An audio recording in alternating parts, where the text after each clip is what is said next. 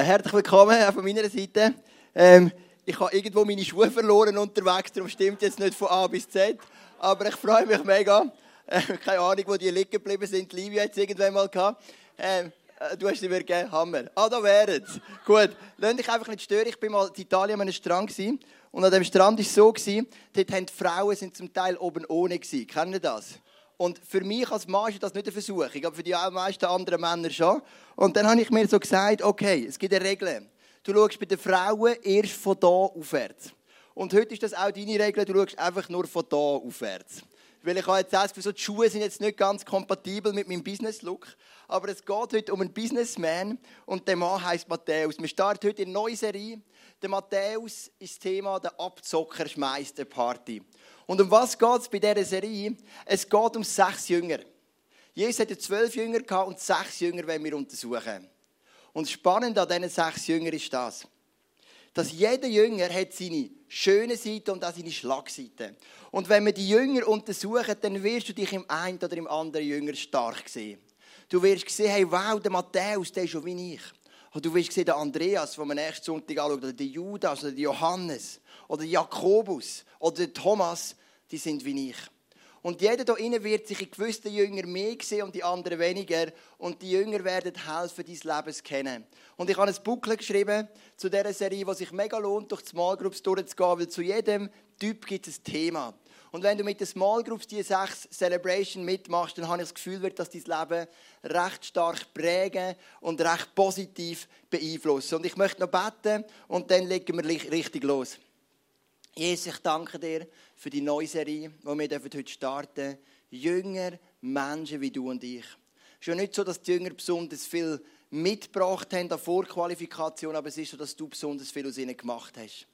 Und Jesus, wir bitten dich, dass du die sechs Wochen brauchst, dass wir unsere Jünger sehen können und können merken, wie du bist mit ihnen umgegangen Was hast du tun, dass du sie von, von, von Zeros zu Heroes gemacht hast? Was hast du gemacht in diesen drei Jahren, dass du Menschen genommen hast und sie parat gemacht hast, dass sie Killenbauer sein können, die die ganze Welt auf den Kopf gestellt haben? Jesus, ich bitte dich, dass du heute unsere Herzen öffnest und dass wir lernen von einem Jünger namens Matthäus. Jesus war ja bekannt dafür, dass er ab und zu Sachen gemacht hat, die Grenzen gesprengt haben. Manchmal hat er Sachen gemacht, die die jüdische Elite, die Pharisäer oder auch die Bevölkerung überhaupt nicht verstanden hat. Zum Beispiel hat er eine Frau geheilt an einem Sabbat. Und für die Juden war klar, am Sabbat dürfen wir nicht arbeiten, also dürfen wir auch nicht heilen. Oder Jesus hat eine Geschichte erzählt, wo der Hero ein Mann war vom verhassten Volk der Samariter. Das ist die bekannte Geschichte vom barmherzigen Samariter. Menschen haben Jesus für das gehasst, dass er immer wieder über die gängigen Normen ausgegangen ist. Aber ich habe das Gefühl, es hat etwas gegeben, wo die ganze Elite und das ganze Volk mehr provoziert hat als alles andere. Und das war die Berufung von einem Mann namens Matthäus in seinen Staff. Matthäus war ein Zöllner, wir schauen später noch an, was das bedeutet. Aber dass er, dass Jesus den Mut hat, den Matthäus zu berufen, das beweist etwas.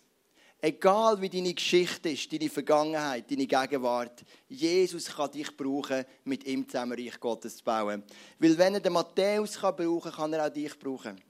Manchmal rede ich mit Leuten, junge Leute und Eltern, die sagen, weißt du, mein Problem ist, ich habe das Gefühl, Jesus kann mich nicht mehr brauchen. Ich bin mal Christ aber dann bin ich weggelaufen von Gott, wie eine junge Frau gesagt. Und ich merke, Jesus nimmt mich schon wieder an. Das ist nicht der Punkt. Aber ich glaube, wie richtig bauen für sein Reich, das kann ich nicht mehr.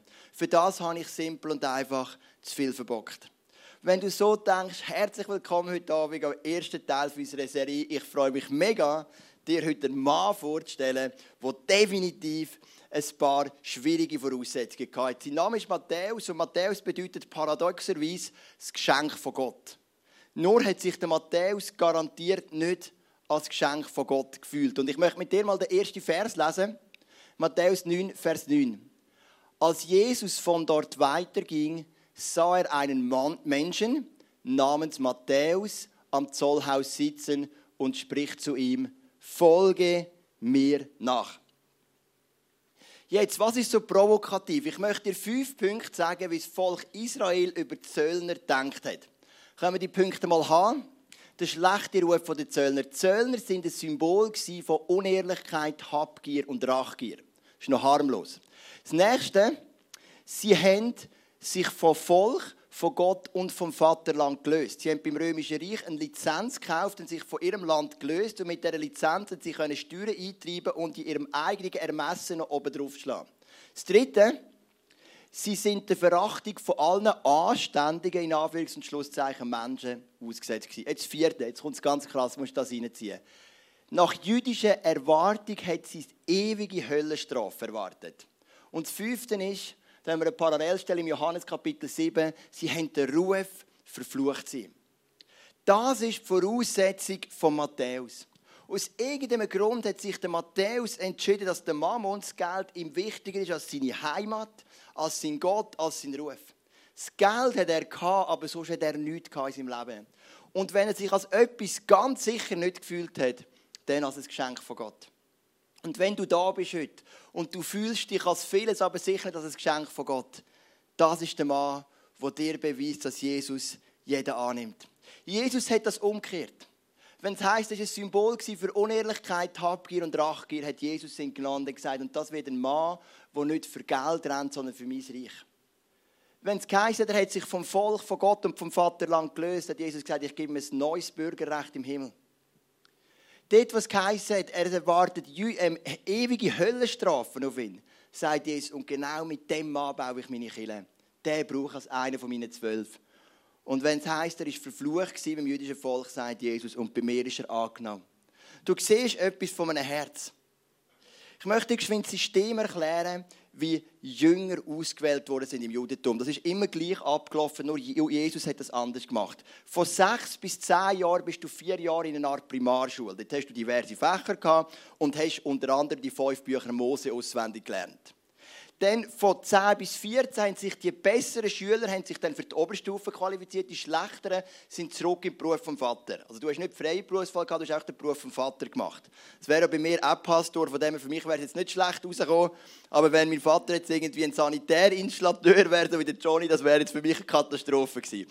Aber ähm, von 10 bis 14 bist du in die Oberstufe gekommen, das ganze Alte Testament auswendig und alle anderen Fächer gehabt wenn du wieder zu den Besten gehört hast, dann ist ein Rabbi gekommen, ein Lehrer, und hat dich ausgewählt als Jünger. Darum nimmt man an, dass die meisten Jünger zwischen 14 und 16 sind von Jesus. Oder wir stellen uns ja immer so die, die Männer vor vom Jesus-Film, wenn du schon mal gesehen so die 30-jährigen Leute im besten Alter, so wie ich.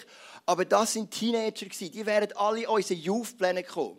Das war ihr Alter. Außer zwei, drei Ältere nimmst du drei. Einer davon ist sicher der Petrus und einer vermutlich auch der Matthäus, weil er schon ein ausgebildeter Zöllner war.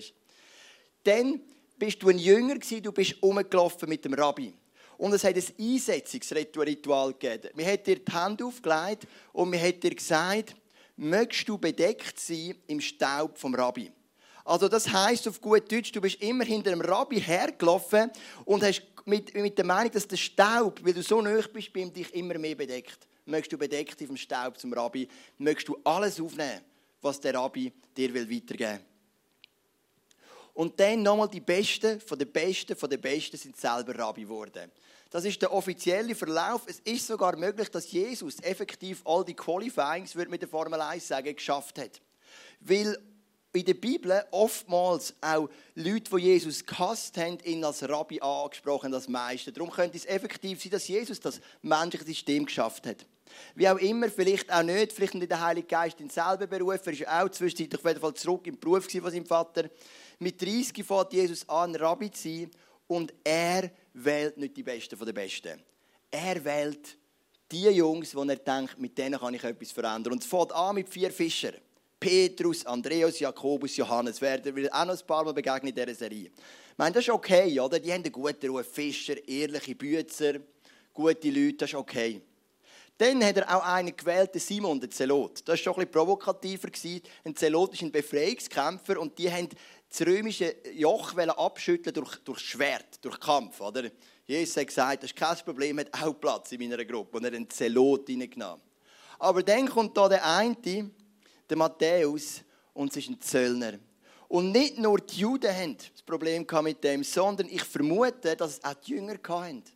Die Jünger kann ich mir vorstellen, gehen sie und sagen, Jesus, wir wissen, du hast ein breites Herz, du hast sogar einen Zelot aufgenommen. Aber come on, das ist ein Zöllner. Ist dir das bewusst? Kennst du den Ruf von den Zöllner? Jesus, ein Zöllner, ist das dein Ernst? Ein Zöllner? Und Jesus sagt, genau, ein Zöllner. Den brauche ich bei mir, den brauche ich in meinem Staff, der kommt mit mir mit. Und dann gehen wir zum nächsten Punkt, über Nachfolge. Jesus sagt genau drei Wörter zu Matthäus. Macht nicht eine lange Predigt, drei Wörter. Können wir die mal haben? Der nächste Vers, genau. genau. Da stand er auf und folgte ihm nach.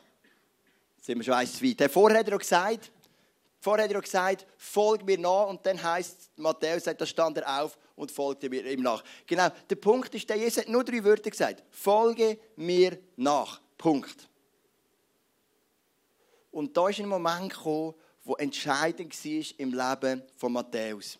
Wenn du zum Glauben an Jesus kommst, dann machst du eine Wendung. Du veränderst dein Leben. Ich erzähle dir ein lustiges Beispiel, ich gelesen habe, wahre Geschichte. Da war ein Pastor und der ist ein Amerikaner und der ist so für eine Evangelisation in Indien. Und in Indien ist er mit diesen Bus gefahren, kennst du 700 Menschen und 700 Elefanten und 1000 Hühner in einem Bus, oder? So alles überfüllt und ist so mit einem Inder ins Gespräch gekommen. Und er hat dem Inder vorgeschwärmt von Jesus. Und der Inder, wow, macht Sinn, ja, ist cool, wow, mega. Und irgendwann fragt der Pastor, willst du Jesus annehmen als dein Herr? Dann sagt der Inder, nein. Pastor, dann sagt er, aber du hast gesagt, du bist begeistert, Jesus ist für mich gestorben, alles gut. Dann sagt der Inder, ich habe etwas gespürt. Wenn ich Jesus nachfolgen dann müsste ich mit etwas brechen in meinem Leben. Und dann sagt der Pastor, was ist es denn? Dann sagt er, weißt, in meinem Dorf bin ich der, der die Hühnerkämpfe organisiert. Also da hast jeder sein Huhn, zahlt Geld weg und die gehen die Hühner aufeinander. Also ich habe sofort gemerkt, wo du zu mir geredet hast, ich müsste brechen mit diesen Hühnerkämpfen. Mit was musst du brechen in deinem Leben? Für den Matthäus ist es ganz klar, er muss mit einem kompletten alten Leben brechen. Da bleibt nichts mehr übrig. In seinem Leben ist Betrug, in seinem Leben. Er ist ein Abzocker, das Thema von heute. Ab, Abzocker schmeißt eine Party. Der Matthäus war ein Businessman von der übelsten Sorte. Ich bin ja grundsätzlich nie ein Freund von unserer Abzocker-Diskussion, die wir in der Schweiz hatten. Ich habe bewusst nicht abgestimmt, dort. ich habe leer eingelegt. Und ich sage dir warum. Wenn du wie ich 6000 Franken verdienst pro Monat, dann gehörst du zu den 2% reichsten Menschen auf der Welt. Und ich habe die Mentalität nicht gern dass man auf die wenigen weltweit sieht, die noch mehr verdienen als ich, zeigt, was sie falsch möchten, dass man retour schaut auf die 98 Prozent und sagt, wie kann ich denen helfen. Das ist eine Mentalität, die geht mir gegen den Strich. Ganz ehrlich, darum habe ich nie mitgemacht bei dieser Abzocker-Diskussion. Weil ich glaube, es ist gar nicht der Punkt, wie viel du verdienst. Die Frage ist, was du mit dem Geld machst. Aber anyways, nicht politisch, einfach so meine Meinung. Aber natürlich gibt es Abzocker mit jedem Lohn. Du kannst wenig verdienen, viel verdienen, gar nichts verdienen. Du kannst immer abzocken. Und was auch immer, der Matthäus, das war ein Abzocker. Der hat die Leute betrogen. Das war ein Zöllner, der ist reich geworden durch Betrug. Und der Mensch hat gewusst, eine Umkehr zu Jesus, ein Nachfolge zu Jesus, das bedeutet, ich muss mein komplettes Leben verändern. Ich muss aufhören mit meinen Hühnerkämpfen. Ich muss aufhören mit meinem Job. Also Zöllner ist wahrscheinlich einer der einzigen Jobs, die mit dem Glauben nur schwer vereinbar sind.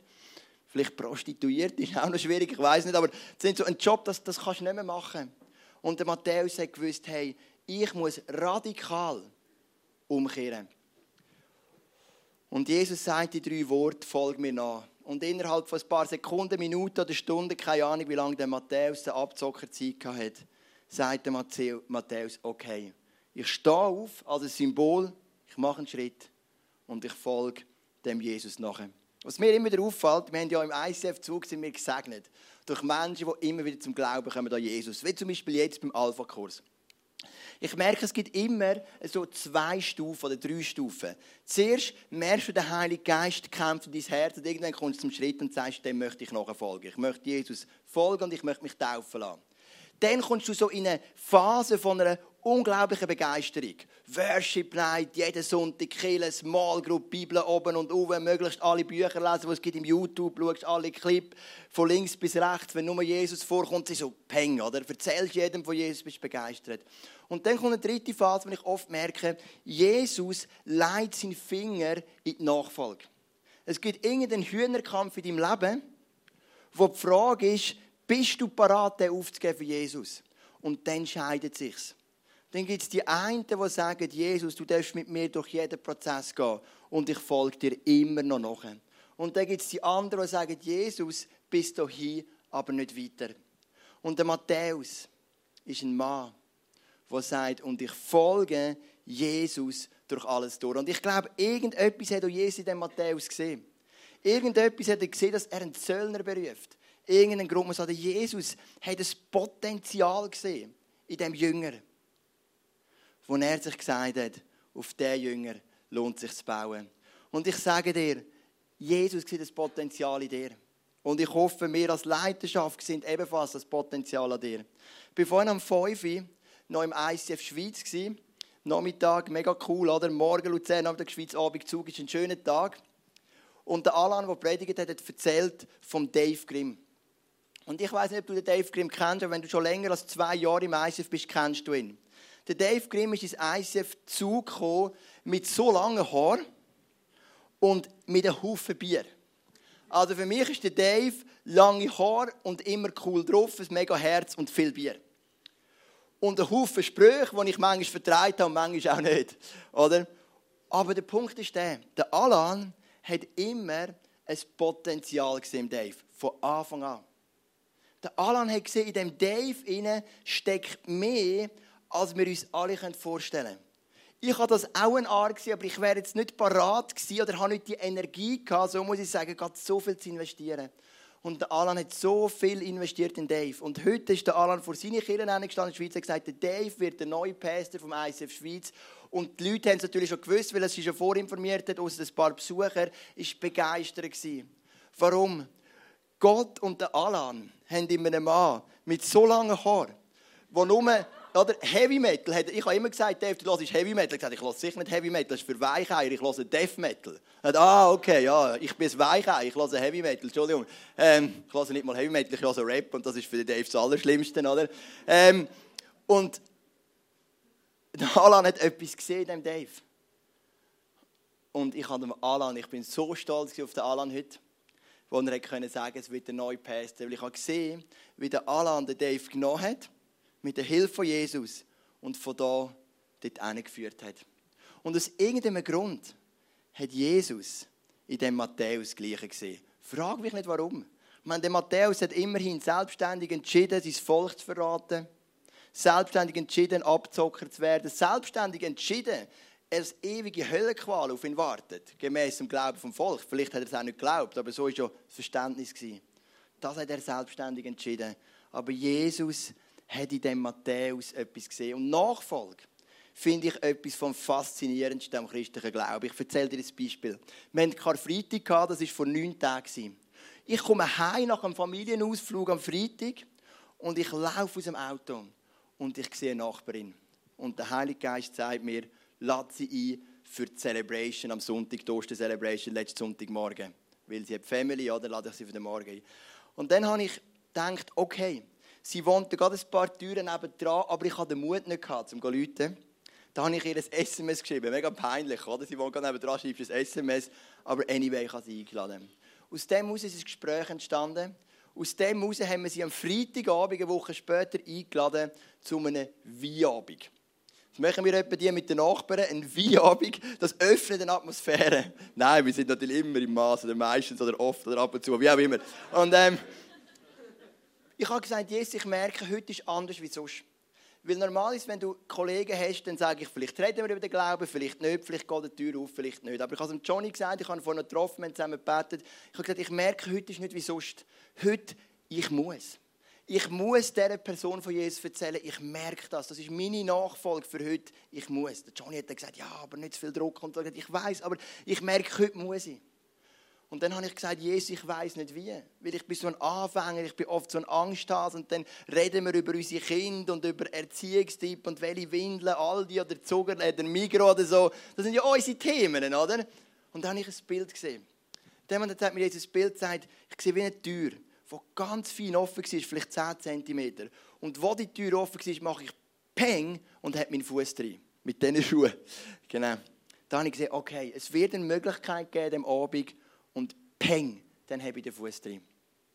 Und ich habe gesagt, lieber Gott, gib mir Kraft, damit Rebecca noch betet, bis ein bisschen nervös war, oder? Dann sind sie lange nicht gekommen. Dann habe ich gedacht, vielleicht kommen sie gar nicht. Dann habe ich wie meine Aufgabe vor Gott gemacht, aber ich habe dann ja nichts dafür können, dass sie nicht gekommen sind und so. Äh, vielleicht kennst du die Sachen, vielleicht auch nicht. Es ist besser, wenn du das gar nicht kennst. Was sind sie denn gekommen? Und wir haben davon reden, wie immer, Kind und Tricks und Zeug und Sachen, oder?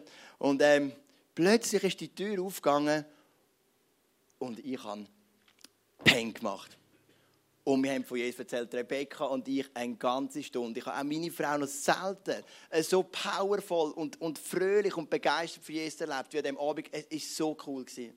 Und das liebe ich an Nachfolge. Wenn du nachher ins Bett gehst, morgen um eins, dann fliegst obwohl du weißt, morgen um 6 Uhr kommen wieder Kind. Aber das spielt in dem im Moment keine Rolle. Nein, das stimmt, es nicht um 7 Uhr kommen sie etwa. An dem Tag sind sie aber um 20 Uhr um 6 Uhr gekommen. Wie auch immer. Ähm, du fliegst.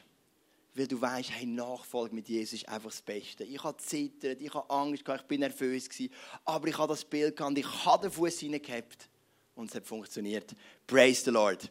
Genau. Jetzt gehen wir zum dritten Punkt. Da, ähm, was haben wir da noch? genau. Ich habe ganz ehrlich meine Notizen zu Luzern vergessen, aber das ist nicht so ein Punkt. Als Jesus im Hause des Matthäus zu Tische saß, da kamen viele Zöllner und Sünder und saßen zu Tische mit Jesus und seinen Jüngern. Das ist der Vers 10. Was macht der Matthäus? Jesus ruft ihn. Der Matthäus organisiert eine Party. Und er sagt dieser Party jetzt zwei Arten von Menschen.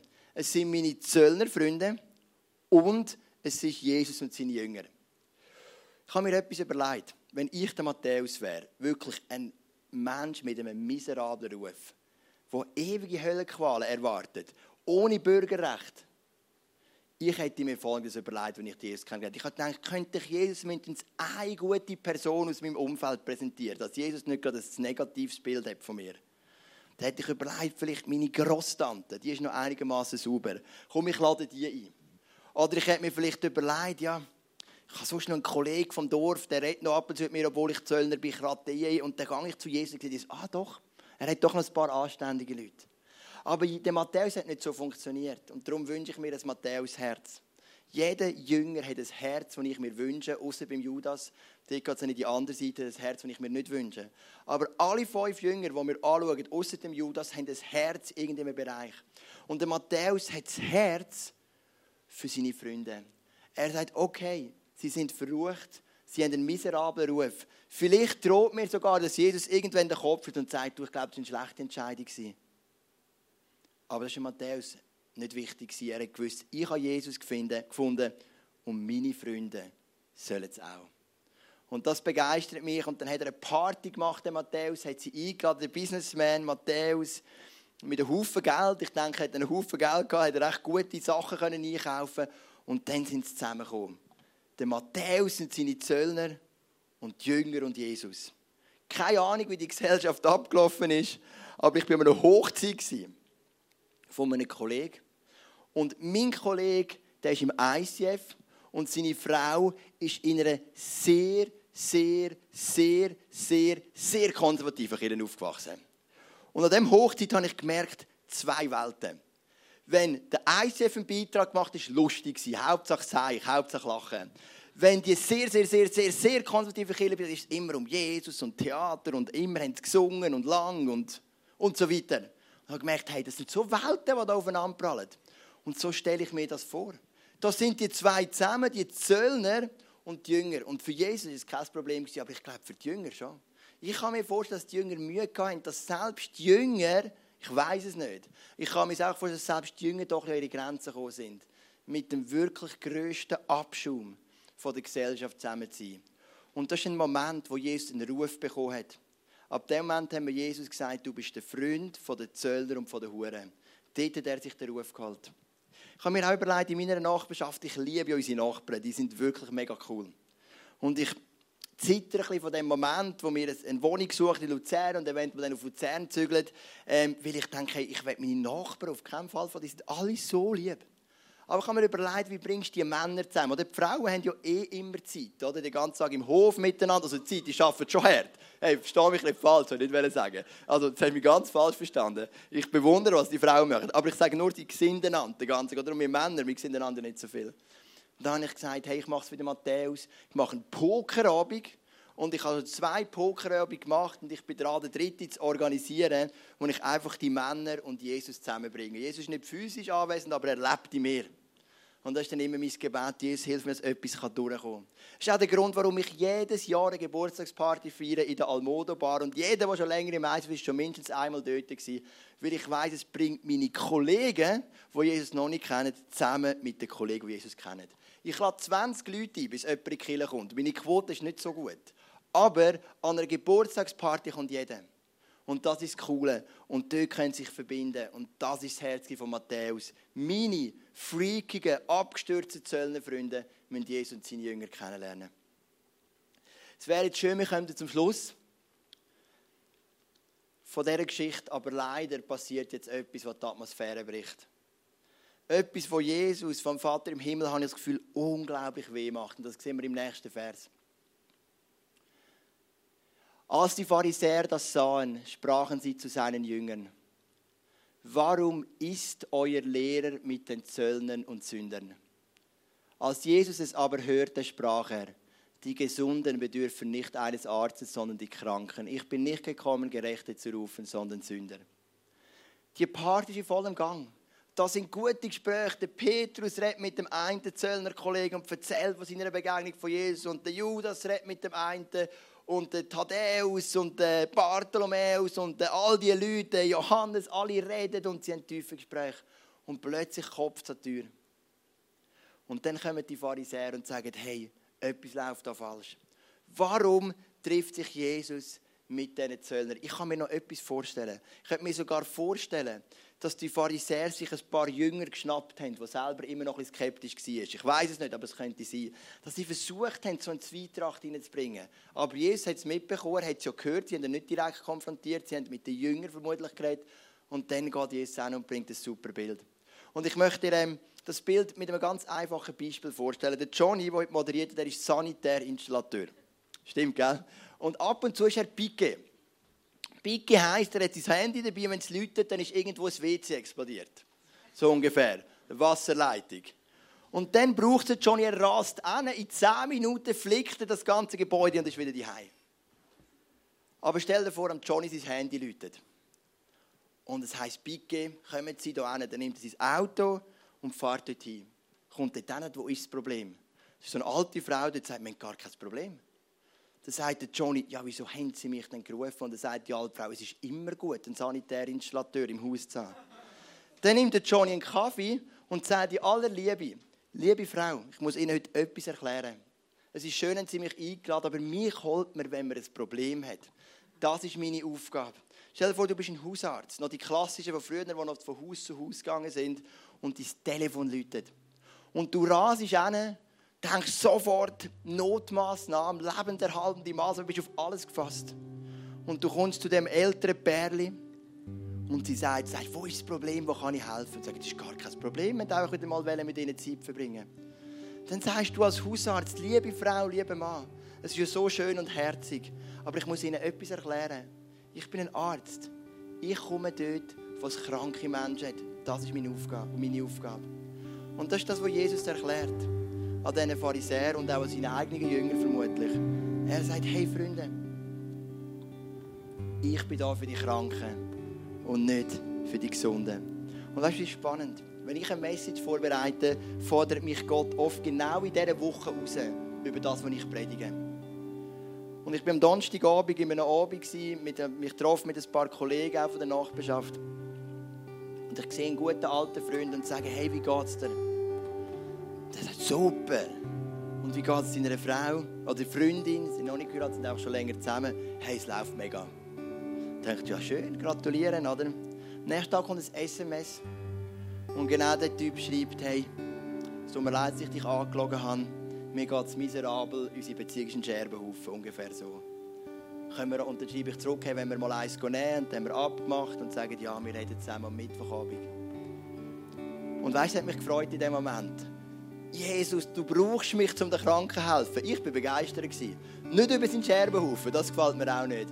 Aber hey Jesus, danke für die Ehre, ich darf den Kranken helfen. Ich werde von dir ausgewählt, zum Menschen, die ein Problem haben, und sie vertrauen mir. Er ist sogar ein Moslem. Aber er vertraut mir, dass ich ihm in diesem Bereich helfen kann. Und das ist das Herz von Jesus und das Herz von Matthäus. Und das Erste, was ich dir zusprechen heute Abend, ich möchte sagen, Jesus ruft dich. Egal, was du für eine Vorgeschichte hast. Matthäus ist ganz speziell für Leute mit einer sehr schwierigen Vorgeschichte. Ich meine, meine Geschichte ist ja ein bisschen harmlos, oder? Ich habe ja nicht so viel verbrochen. Ich habe, glaube ich, mal als Kind zwei Gutzli gestohlen. Bei meiner Mutter Spitzbuben sind es, glaube ich. Aber das ist es schon fast gewesen. Das Offensichtliche. Ich habe natürlich auch viele negative Gedanken, ich habe verurteilt, ich habe Haufen andere Sünden gemacht. Ich sage jetzt, von den offensichtlichen Sachen ist mein Strafregister ist nicht besonders groß. Aber vielleicht bist du ein Typ, der wirklich viel verbockt hat mit Drogen, mit Frauen, mit Männern, mit Diebstahl, mit was auch immer. Für dich ist der Matthäus ein Jünger von Jesus. Genau für dich. Weil mit dem zeigt Jesus, auf dich baut er und mit dir baut er sein Reich. Natürlich musst du nachher kompromisslos leben. Ich sage nicht, Jesus gibt dir 10.000 Chancen. Aber Jesus gibt dir ganz sicher mindestens eine Chance, vielleicht auch mehrere, wo du sagst, hey, und heute kehre ich um und ich möchte dem Jesus nachfolgen. Genauso wie es der Matthäus gemacht hat, der übrigens dann auch als Märtyrer gestorben ist, vermutlich in Äthiopien. Wir haben ihn vermutlich ähm, erhängt oder enthauptet. Also er ist so weit gegangen, dass er sein Leben dann hingegeben für Jesus, einige Jahrzehnte später. Und vielleicht brauchst du heute einfach wieder mal ein neues Herz. Ein Matthäus-Herz, wo die Menschen um dich herum einfach liebt. Einfach sagt, hey, sie haben den Jesus nicht, der dein Leben so reich macht. Lass mich brauchen, Jesus, für die Menschen. Lass mich brauchen für die Kranken, in Anführungs- und Schlusszeichen. Nicht despektierlich gemeint, sondern Kranke in dem Sinne, weil sie die Hoffnung von Jesus nicht haben. Lass mich brauchen. Das vielleicht brauchst du einfach das Matthäus-Herz. Und für das möchte ich auch beten. Jesus, wir haben dort mal einen Jünger angeschaut und das hat schon Sprengkraft. Ein Abzocker schmeißt eine Party weil du dein Leben veränderst. Und Jesus, ich finde es faszinierend, dass du den Matthäus ausgewählt hast. Ich kann mir vorstellen, mit meinem eher sauberen Strafregister, wo eben nicht viel mehr drin ist als ein paar Parkbussen noch, ich hätte mich vielleicht genervt. Ich wäre vielleicht einer von denen gewesen, der gesagt hat, Jesus, also der Zelot, der Freiheitskampf ist ja noch okay. Aber ein Zöllner, Jesus, too much. Vielleicht wäre ich einer von denen gewesen, ist gut möglich. Aber Jesus, du hast den Zöllner gewählt und du hast durch den Zöllner hunderte von anderen Zöllnern erreicht. Er hat dir wie ein Tor geöffnet zu anderen. Und Jesus, ich danke, dass der Matthäus der Beweis ist von der Bibel, dass du jeden Menschen annimmst. Es gibt definitiv kein Too much. Du hast ihn ja nicht nur angenommen als die Nachfolger, du hast ihn sogar zu einem von deinen zwölf gemacht. Zu deinem engen Kreis von Jüngern. Zu einem von diesen zwölf, die nach Pfingsten die Kirche in ganz Europa und wo vermutlich in Äthiopien sein Leben hingeht für dich. Was für eine Geschichte von einem Menschen, from zero to hero für dich und für dein Reich. Und Jesus, du siehst eine Herausforderung für einen Menschen wie ich, der vielleicht eben nicht das Strafregister von einem Matthäus hat. Für mich ist die Challenge, das Matthäus Herz zu haben, das er hat für seine Freunde. Sag Jesus, ich bin so beschützt, so gut aufgewachsen, so gute Eltern, so gute Geschwister, so gute Kinder, so ein gutes Umfeld und dich schon so früh dürfen erleben, deine Kraft, deine Wunder, deine Herrlichkeit. Aber Jesus, ich möchte das Matthäus Herz haben, das sagt, ich nehme es nicht für mich allein, sondern ich werfe das raus in die Welt für die Menschen, die offen sind. Ich folge dir nachher. Jesus, ich bitte dich, dass du heute Abend am ICF-Zug jedem, der da ist, ein Matthäus-Herz gibst. Dass du jetzt durch, durch die Reihe gehst und die Matthäus-Herz verteilst, die da rausgehen mit dem Schreien. Lass uns unsere Freunde lieben. Lass uns Jesus predigen mit Wort oder ohne Wort, mit Taten. Lass uns sie connecten mit dem Jesus. Jesus, ich danke, dass wir am Freitagabend einen Youth Planet starten Ich freue mich 13- bis 19-Jährige. Und Jesus, bitte dich, dass du auch das Tool brauchst, dass wir nochmal eine ganz neue Generation hinkommen, wo wir noch nicht so viele Leute haben im ICF-Zug oder auch Zentralschweiz allgemein. Ich bitte dich, dass du das zu einem Tool machst, wo Menschen, wo Teenager können zum Glauben kommen Und dass wir dort nochmal etwas erleben dürfen, wie wir als Erwachsene, für die, die schon erwachsen sind, hier drin, ähm, vielleicht noch gar nicht erlebt, wo vielleicht sogar noch ein Level mehr ist. Wenn Teenager, die so freakig, so schräg, so cool, so dynamisch können sein wenn die einfach nochmal anders abgehen. Ich habe einfach das Gefühl, ich sehe hier auf dieser Bühne eine Teenager-Band und da einen vollen Saal von Teenagern, wo, wo tanzt, wo jumpt und Jesus, für das bitte ich dich. Ich glaube, das hat auch etwas mit unserem Matthäus-Herz, dass wir eine Arbeit aufbauen für 13 bis 19 und ich bitte dich und ihn sagen. Jesus, wie auch immer, ich bitte dich jetzt wieder für uns Ältere, bitte dich, dass du uns Matthäus-Herz ist. Herz, das liebt, Herz, das sich verschenkt, Herz, das investiert.